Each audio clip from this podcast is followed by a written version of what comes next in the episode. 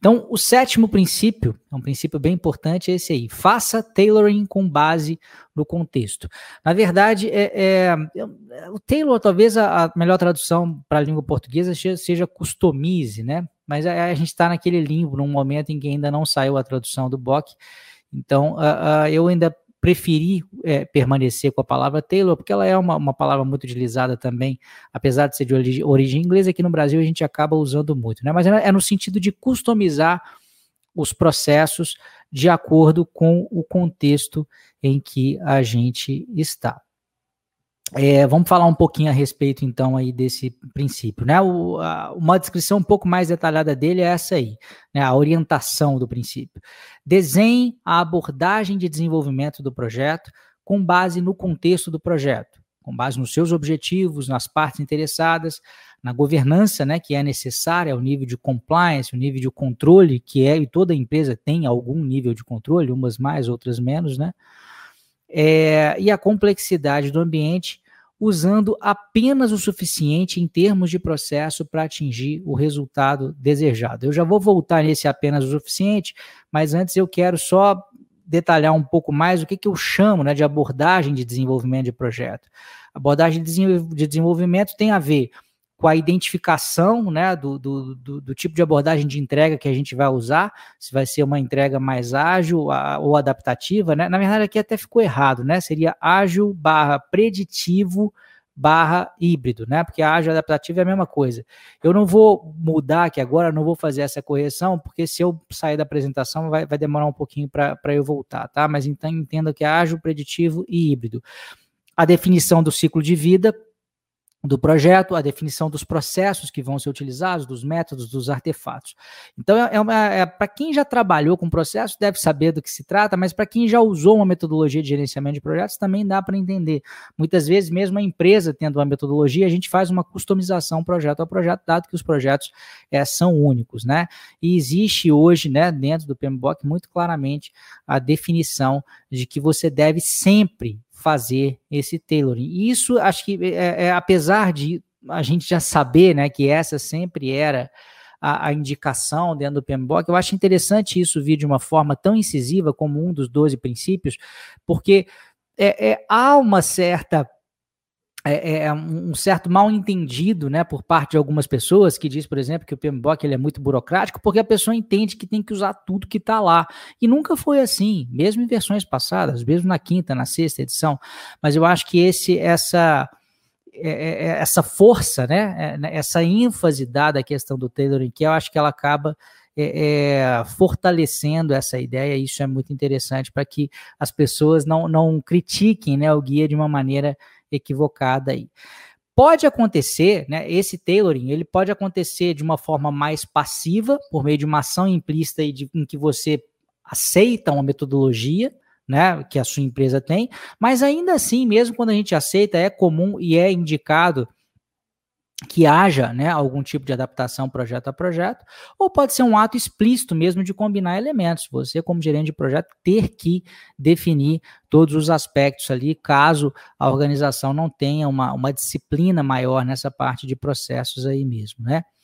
O tailoring, gente, é aquilo que eu estava falando, ele sempre é necessário porque todo projeto ele sempre é único em alguma medida uns mais, uns menos, mas se não há unicidade, a gente sai fora do próprio conceito de projeto, né? O projeto é um empreendimento temporário, quer dizer, ele tem início e fim, para gerar um produto, um resultado ou serviço que é único em alguma medida. Então, portanto, sempre vai, algum, vai haver algum grau de unicidade.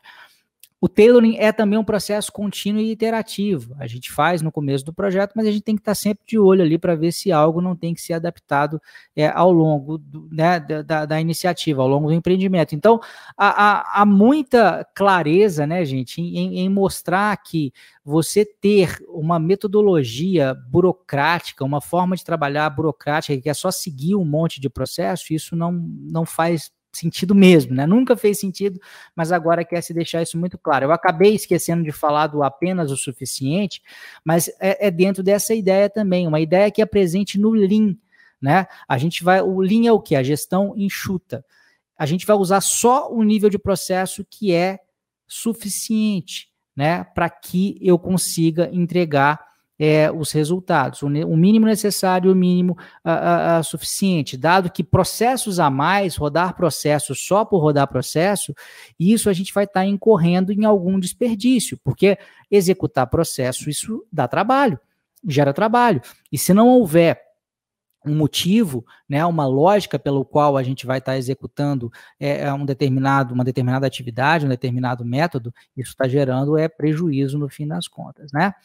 É, quando a gente está fazendo tailoring em empresas que têm né, metodologias definidas aí, ou semi-definidas, dado que essa adaptação sempre vai acontecer, algumas políticas e procedimentos que são organizacionais, eles podem estabelecer limites dentro dos quais o tailoring pode acontecer.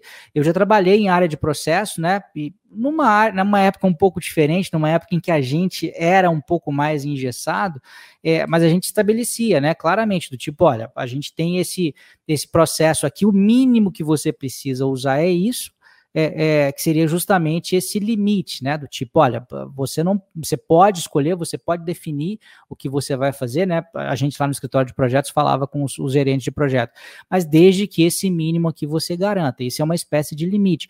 A tendência é esses limites eles serem cada vez menores, né? A gente tem uma flexibilidade cada vez maior.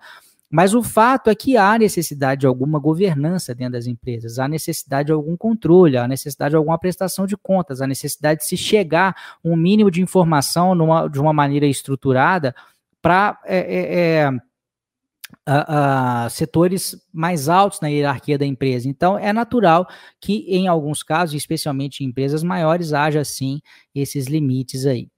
É, quando há um PMO na organização, ele acaba fazendo parte né, desse processo, aí ele participa dessa customização.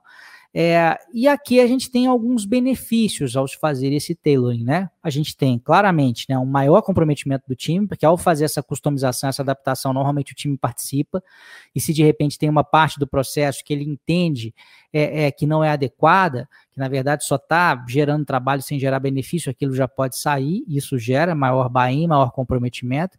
Há uma redução do desperdício, conforme eu comentei com vocês, à medida em que a gente tem essa ideia de somente o processo que é, a quantidade de processo que é necessária e suficiente.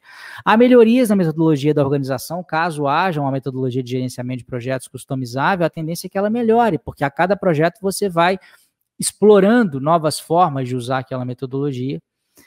Também por consequência, há aí a descoberta de processos que funcionam melhor e, por fim, maior adaptabilidade da organização. Ela vai conseguir se encaixar a, mais cenários de uma maneira mais fácil, tá?